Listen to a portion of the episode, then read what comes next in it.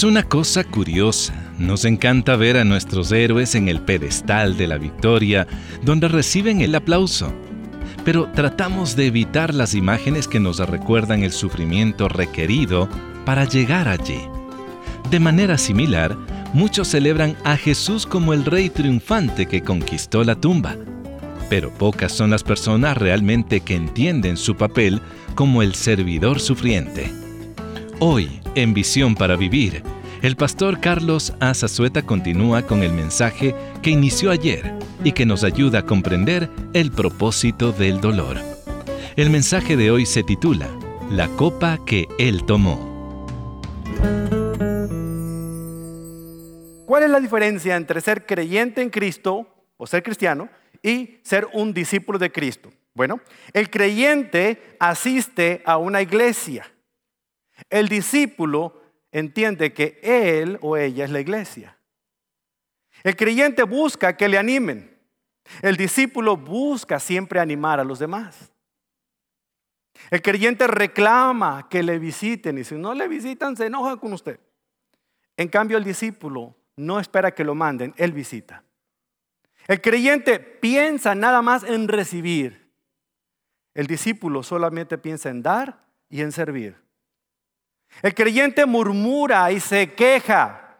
El discípulo obedece y actúa. El creyente lee la palabra. El discípulo enseña la palabra. El creyente busca que oren por él. El discípulo ora por los demás. El creyente espera que se le asignen tareas. El discípulo asume responsabilidades antes de que le asignen cualquier cosa. El creyente se entrega en parte. El discípulo entrega su vida completa. Por lo tanto, todo discípulo es un creyente. Sin embargo, no todo creyente es un discípulo. La pregunta que le tengo para usted y que no quiero que me conteste porque me siento que hay llorar, ¿es usted un creyente o es usted un discípulo? Poco nos ponemos a pensar en esta implicación. Pero Dios desde el momento mismo en el que Él dio este plan de redención del corazón humano, tenía en mente no solamente creyentes, sino discípulos. Y ahorita lo vamos a ver aquí en lo que dice la escritura. Lucas capítulo 9, versículo 23, ahí encontramos la esencia misma del discipulado. ¿Cómo sabemos que hay un discípulo de Cristo en medio de nosotros cuando sus lealtades menores se hacen a un lado para ser leales al Señor? Cuando las palabras de Dios importan más que las palabras del esposo o la esposa. Cuando la lealtad al marido o a la mujer es menor, pero la lealtad a Dios es mayor. Cuando procuramos agradar primeramente a Dios en lugar de agradar lo que, lo que nuestros padres nos digan. Tenemos que ser radicales a la hora de ser discípulos de Cristo. El Hijo del Hombre debe pasar por todas estas cosas. Pero la buena noticia la dice en el versículo 22. Fíjese lo que dice. Pero al tercer día, después de que lo maten, resucitará. Aleluya. Esas son las buenas noticias que nosotros celebramos el domingo de Pascua. Es por eso que nos congregamos en este lugar para decirle al mundo que Cristo ha resucitado de verdad. Entonces, que Jesús hace un llamado a sus discípulos, demanda de ellos cierta respuesta. Al menos tres cosas, ahí en el versículo 23. Primero que nada deben negarse a sí mismos. Si alguno de ustedes, si alguno de ustedes quiere ser mi discípulo, tiene que abandonar su manera egoísta de vivir. Usted ha pasado más tiempo satisfaciéndose a su propio cuerpo, carne y pensamiento y decisiones en lugar de satisfacer los deseos de su Padre. Jesús dice, no, las cosas son al revés. Ustedes tienen que seguirme, ustedes tienen que ser mis discípulos, tienen que negarse. ¿Qué significa negarse? Decir no a nuestros deseos egoístas y sí a lo que Cristo exige. En otras palabras, los discípulos deben destronarse a ellos mismos del trono de su corazón y poner a Cristo nuevamente en el trono para que Él sea el centro de nuestra vida.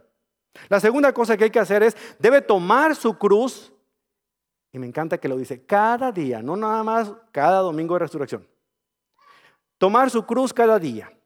La vez anterior hablamos acerca del símbolo de la cruz, que es un símbolo de muerte, ¿se acuerda?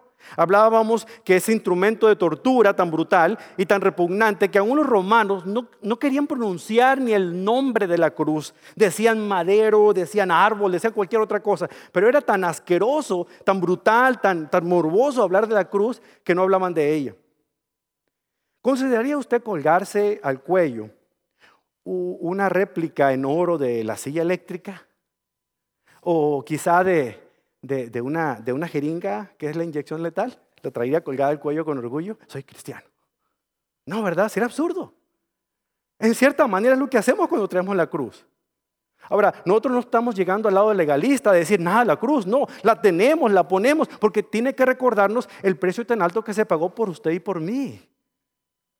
Pero eso es lo que la cruz significaba en aquel tiempo.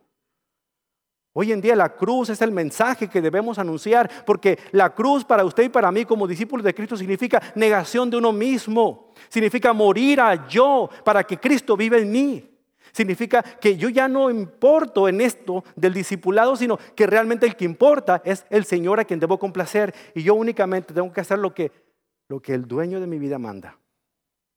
Antes lo hacía y era el diablo, conte más ahora si soy discípulo de Cristo. Jim Elliot lo demostró de una manera increíble. Él fue uno de los misioneros que murió en manos de los indígenas aucas, que en su ignorancia no entendían que lo que traían ellos eran buenas noticias y confundidos creyeron que venían a, destruir su aldea. Pero él dijo algo antes de irse al campo misionero, algo que realmente ha llamado mi atención desde que las escuché por primera vez. Dijo, no es tonto aquel que entrega lo que no puede retener para ganar lo que no podrá perder. No es tonto aquel que entrega lo que no puede retener, o sea, su vida, para ganar lo que no podrá perder, que es su salvación. Entonces, nosotros tenemos que negarnos a nosotros mismos, tenemos que seguir cargando esa cruz todos los días y debemos seguir a Cristo donde quiera que Él nos guíe. Los discípulos obedecen sin importar la orden que Jesús le dé. Es por eso que algunos se van hasta el otro lado del mundo, pero usted no tiene que irse a China ni tiene que irse a Sudamérica, usted puede cruzar la calle literalmente aquí, enfrente de la iglesia, ahí hay un campo misionero. No importa donde usted lo haga, lo importante es que usted cumpla con el llamado al discipulado. Juan R. Stott lo dijo de esta manera. Jesús no dio ningún estímulo a los aspirantes y reflexivos para el discipulado. Miles de hombres y mujeres cada año todavía se comprometen a seguir a Cristo sin detenerse nunca a reflexionar sobre el costo de esta empresa. Se han permitido involucrarse lo suficiente como para lucir respetables, pero no lo suficiente como para sentirse incómodos. Soy cristiano mientras no me saquen de mi casa el resto de la semana. Soy cristiano mientras no vaya más allá de dos horas del domingo. Soy cristiano mientras no involucre comprometerme económicamente. Soy cristiano mientras no... O sea, en el momento en que empieza a incomodarnos, entonces ya dejamos las cosas para otros que tengan más tiempo. El pastor para eso le pagan. Pasar de ser creyente conformista a ser un cristiano comprometido, a ser un discípulo comprometido de Cristo, esa es la tarea que el Señor Jesucristo estaba haciendo para este grupo de seguidores. Porque hay una diferencia muy grande entre ser un seguidor a distancia a ser un discípulo comprometido. Ahora la pregunta, nuevamente, ¿es usted un cristiano? ¿O es usted realmente un discípulo? El ejemplo ideal de Jesucristo lo demostró ahí en Juan capítulo 18. En Juan 18 Él no solamente lo dijo, Él lo vivió. Y yo creo que hay cuatro cosas que podemos aprender de esa porción del Evangelio de Juan que van a ser muy importantes para nosotros como seguidores de Cristo, como creyentes en Cristo, que estamos dispuestos a hacer a un lado nuestras preferencias personales para aceptar las preferencias de Cristo en nuestra vida. Vaya conmigo a Juan capítulo 18, por favor, para que veamos ese ejemplo ideal del discipulado. Ya vimos ahorita lo que significa ser discípulo versus lo que significa ser creyente. Ahora veamos el ejemplo ideal del discipulado. Una cosa bien importante es que usted comprenda que de todas las perspectivas falsas que ha habido acerca de la muerte de Cristo, Jesucristo no fue alguien que fue asesinado. No crean, como lo hicieron ver algunas películas, que, los judíos asesinaron a Jesús. En cierta manera, los pecados nuestros lo llevaron a la cruz, pero realmente la muerte de Cristo fue una ofrenda. Él voluntariamente se ofreció. Él dijo en Juan 10, 17, yo pongo mi vida para volverla a tomar. Nadie me la quita, sino que yo de mí mismo lo hago. Tengo poder para ponerla y tengo poder para volverla a tomar. ¿Se dan cuenta? Él voluntariamente tomó carne humana la forma de carne humana. Dejó a un lado la prerrogativa de ser Dios. No se despojó de ser Dios, simplemente se vació a sí mismo, dejó a un lado todos los privilegios de ser Dios y tomó sobre su propio cuerpo todo lo que tenía que ver las limitaciones humanas y vivió de acuerdo a esas limitaciones sin dejar de ser Dios. Y lo hizo por amor para poder sufrir lo que nosotros sufrimos, pero para poder también mostrarnos, sin haber cometido un pecado, el camino que podemos nosotros seguir para reconciliarnos con Dios. Jesús como Dios encarnado siempre estuvo en control absoluto de todo. Y la prueba de este ejemplo en esta historia que vamos a leer a continuación es que Jesús tenía pleno control de lo que iba a ocurrirle en este instante, en el momento en el que iba a ser traicionado, en el momento en el que iba a ser entregado antes de su muerte en la cruz. El apóstol Juan nos lo dice de una manera tan especial. Aquí relata el arresto de Cristo y presenta cuatro características preeminentes que demuestran la majestuosidad y la gloria de Jesucristo como el Hijo de Dios. Nos habla de su valentía, de su poder, de su amor y de su obediencia suprema. Valentía, poder, amor y obediencia. Fíjense lo que dice ahí. Al hablar de la valentía suprema vemos los primeros cuatro versículos que encontramos ahí. Después de decir estas cosas, ¿qué cosas? ¿Qué cosas estaba diciendo aquí el Señor? ¿Qué cosas estaba refiriéndose a él? Estaba hablando acerca de esos once que quedaban, las cosas que iban a acontecerle. Ya, ya, Judas se había ido y se quedaba él con los once. Se encontraban ellos en el aposento alto, en el segundo piso de un cuarto, estaban disfrutando la cena de la Pascua y de repente salieron del cuarto, pero no solamente esta escena nos lleva al salieron del cuarto del aposento alto, sino ya habían salido de la ciudad de Jerusalén. Y es hermoso poder ver con nuestros propios ojos cómo se distribuye la ciudad de Jerusalén y sus alrededores para poder entender que no eran tan lejos las distancias de donde estaba el aposento alto a donde estaba la ciudad de Jerusalén y las afueras.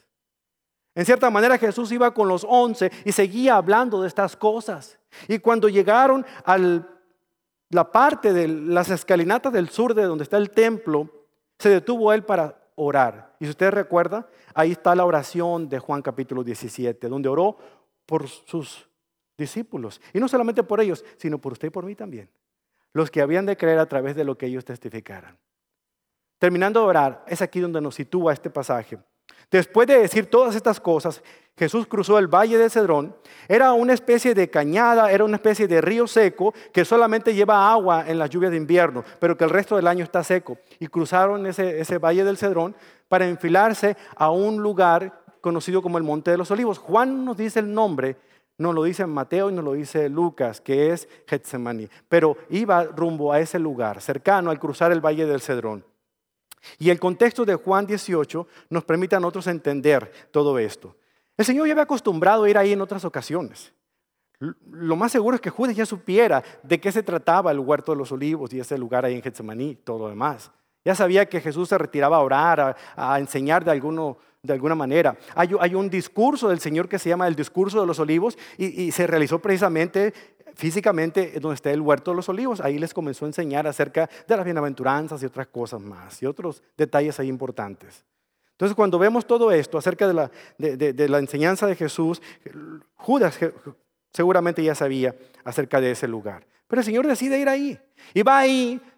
Y había estado hace unos momentos antes cuando él estaba luchando internamente con respecto a lo que significaba tomarse esa copa del sufrimiento pero ahora iba con otro propósito. Iba ahí porque sabía lo que iba a ocurrir con él. Valientemente fue a entregarse a sí mismo a merced de aquellos que lo buscaban. Y ahí encontramos esto. Jesús cruzó el valle del Cerón y entró al huerto de los olivos. Judas, el traidor, conocía ese lugar porque Jesús solía reunirse allí con sus discípulos. Los principales sacerdotes y los fariseos le habían dado a Judas un grupo de soldados romanos y guardias del templo para que lo acompañaran. Llegaron al huerto de los olivos con antorchas encendidas, linternas y armas. Jesús ya sabía todo lo que iba a suceder. ¿Se da cuenta? Nada de esto toma por sorpresa al Señor. Mostrando su valentía, se queda en ese lugar esperando a que llegaran por él. Dice la escritura que llegaron un grupo de soldados romanos con la guardia del templo. En cierta manera, los grupos que acompañaban eran un grupo más o menos de algunas 600 personas, pero en este caso era un grupo menor, eran algún grupo de 200 personas. En cualquier caso, eran tantos soldados que el oficial que los dirigía también los acompañó, como vemos ahí en el versículo de adelante. Y el Señor estuvo ahí esperándolos. Cuando se acercan, Él les muestra su poder, el poder supremo de Cristo. En el versículo 4 dice, Jesús ya sabía todo lo que le iba a suceder, así que salió a su encuentro. Y dando un paso al frente, Jesús les preguntó, ¿a quién buscan? Ellos respondieron, a Jesús de Nazaret. Jesús les dijo, yo soy. En el momento en que Jesús dijo esas palabras, los que estaban al frente de ese grupo de soldados se hicieron para atrás y se cayeron. Y como fichas de dominó, se tropezaron con los demás y todo el mundo se cayó. Y me encanta que, aquí dice Juan que inclusive Judas, el que lo traicionó, también se cayó junto con ellos. Hay muchas especulaciones de lo que significa, asustar, lo que ustedes quieran, pero yo les voy a dar una muy particular, porque Juan se caracteriza en mostrar a Jesús como el Hijo del Hombre, el Hijo de Dios, y mostrar la deidad de Jesucristo de una manera muy particular. Está mostrando lo que significa el poder estar ante la presencia majestuosa de este Rey soberano. La voz de Dios simple y sencillamente habla y las cosas existen. La voz de Jesús habla y el mar se acalla y el viento se detiene. La voz de Jesús se escucha y todos se asustan y se caen. Estaban confrontados con el poder soberano del Señor. Pero el Señor mostró un amor. Volvió a decirles, ¿quién es a quien ustedes buscan?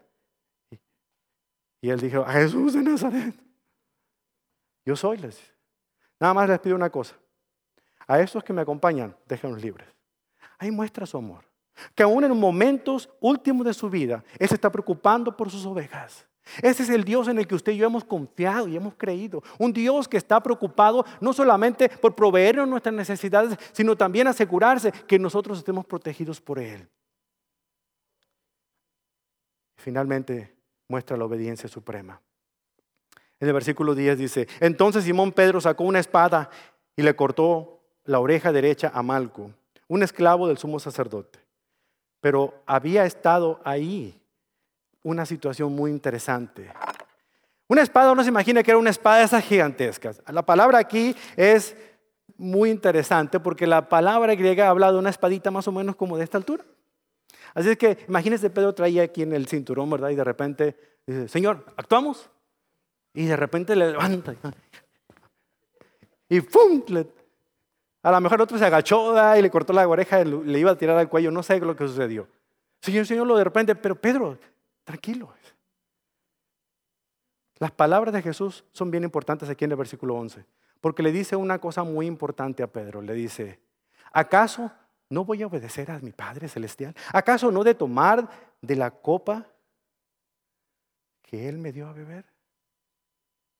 Si es la copa del sufrimiento, la voy a tomar porque mi Padre lo ha dicho.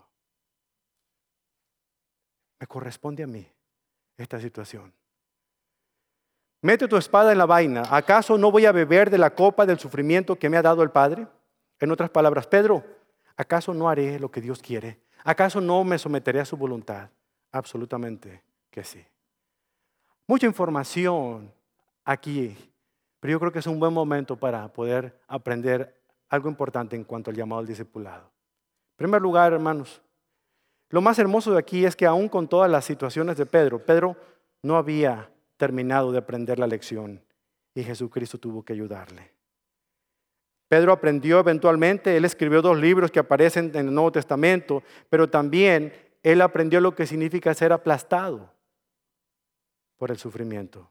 Recuerde, la conversión de un alma es el milagro de un momento, pero la creación de un discípulo es la tarea de toda una vida. Lo que fue verdad para Pedro es también verdad para usted, para mí. Por lo tanto, usted que quiere ser un discípulo de Cristo, usted que quiere poner sus lealtades menores a un lado y tener la lealtad al Señor, es importante que usted pueda realizar cuatro cosas. Primero, Para cada discípulo hay un propósito que cumplir. Para cada discípulo hay un propósito que cumplir. Según Timoteo 1.9, Pablo le dijo a Timoteo, pues Dios nos salvó y nos llamó para vivir una vida santa. No lo hizo porque lo mereciéramos, sino porque este era el plan desde antes del comienzo del tiempo, para mostrarnos su gracia por medio de Cristo Jesús. Por lo tanto, anote, para cada discípulo existe un propósito que cumplir. Número dos, para cada propósito hay una copa que beber. ¿Sí? Jesús sometió su voluntad a la voluntad del Padre y bebió la copa del sufrimiento y de la muerte para cumplir con el propósito del Padre. ¿Cuál era el propósito del Padre? La salvación de las almas. Al cumplir su propósito como discípulo de Cristo, usted debe de estar dispuesto a tomar de esa copa y no ver el sufrimiento como Dios no me quiere, Dios me olvidó, sino al contrario, el Señor está obrando, el Señor me está puliendo, el Señor está cortando lo que estorba en mi vida espiritual.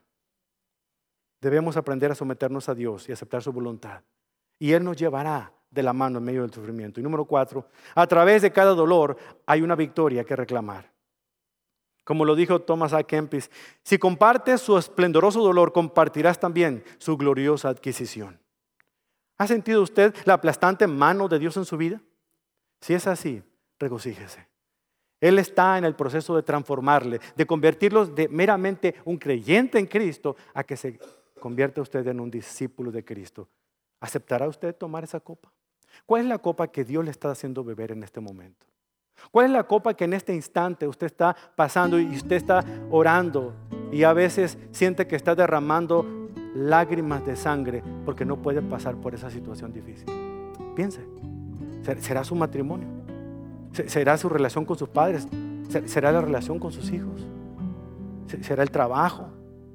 ¿Será en la iglesia con el pastor? Cualquiera que sea la copa que usted tenga que tomar, piense que el Señor está allí a su lado. Y es el Señor el que le ha invitado a tomar esta copa.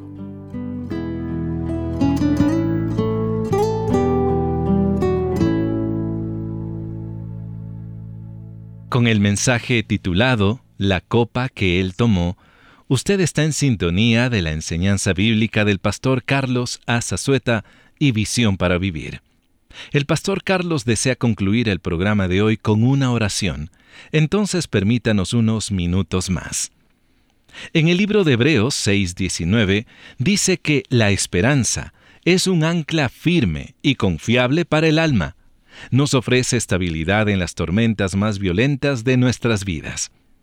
Si usted se siente que está pasando por algo que no puede soportar por sí mismo, sepa que no tiene que pasar por esta prueba sin ninguna ayuda. Dios está siempre disponible para ayudarnos, y lo único que debemos hacer es clamar a Él. En el más reciente librito de nuestro querido pastor Charles Swindoll, titulado La Esperanza, espere grandes cosas de Dios. Él nos ayuda a ver la esperanza a través de los ojos de una pareja muy conocida en la Biblia. Descubra lo que esta pareja encontró acerca de Dios y la esperanza que Él ofrece al donar al ministerio este mes. Y en agradecimiento le haremos llegar este nuevo librito del pastor Swindoll. Háganos llegar su donativo a Visión para Vivir, P. O. Box 1817, Frisco, Texas 75034. O si usted desea, ingrese a Visión para Vivir para donar y adquirir el librito en formato digital. Pero si usted prefiere puede llamarnos al 469-535-8433 y con mucho gusto una de nuestras representantes estará lista para ayudarle con su donativo y le enviará este nuevo recurso del pastor Swindoll. Y ahora, el pastor Carlos concluye el día de hoy con esta siguiente oración. Le invito a que cierre sus ojos un momento y que piense en esa copa. Recuerde que cuando Dios quiere hacer un hongo, lo hace de la noche a la mañana. Pero cuando quiere hacer un roble, le toma años. Bendito Padre Celestial. Nos acercamos delante del trono de su gracia para agradecerle infinitamente por todo lo que usted hace en nuestras vidas. Queremos pedirle, Padre Eterno, que haga su voluntad a pesar de que nosotros Muchas veces nos preguntamos si acaso lo que estamos viviendo no, no es algo, algo que hayamos hecho mal o simple y sencillamente, Padre, que usted se ha olvidado a nosotros. Como su palabra nos lo ha dicho con tanta claridad, Padre, el llamado que nos hace de ser simplemente creyentes en Dios, a ser discípulos de Cristo, eh, es un cambio radical y, hay un costo que pagar. Y estamos dispuestos a hacerlo, Padre. Sea propicio a nosotros que somos pecadores. Y muéstranos, Señor, el gran amor que nos tiene. Que aquel que no cometió pecado, por amor a nosotros lo hizo su pecado. Y murió en esa cruz. Con eso, Señor, cualquier copa que yo esté bebiendo, aunque sea amarga, sabrá dulce. Porque Cristo tomó la copa de la ira de suya al pagar el pecado que yo había cometido. Por lo tanto, Señor, el sabor es muy distinto. Y aunque sufro, aunque lloro, aunque me lamento, Padre, debo recordar que en medio de todas las cosas usted sigue siendo fiel. Y las cosas están en su lugar desde el momento que usted las colocó en ese sitio. Y si todo a mi alrededor parece que se derrumba, debo estar confiado que su mano poderosa me sostiene y que su obra la sigue realizando en vida. Ahora y siempre, en el nombre de Jesús. Amén. Mañana el pastor Carlos describirá el cordero que fue inmolado, aquí en Visión para Vivir.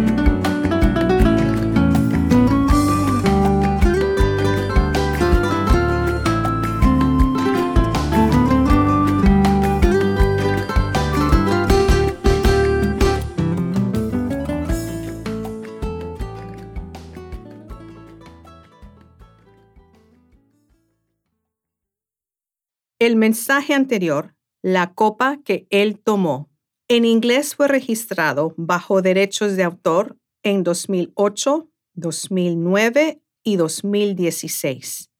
Y la grabación sonora fue registrada bajo derechos de autor en 2016 por Charles R. Swindoll, Inc. La adaptación al español fue registrada bajo derechos de autor en 2017 y la grabación sonora fue registrada bajo derechos de autor en 2024 por Charles R. Swindoll Inc. y Ministerios Insight for Living.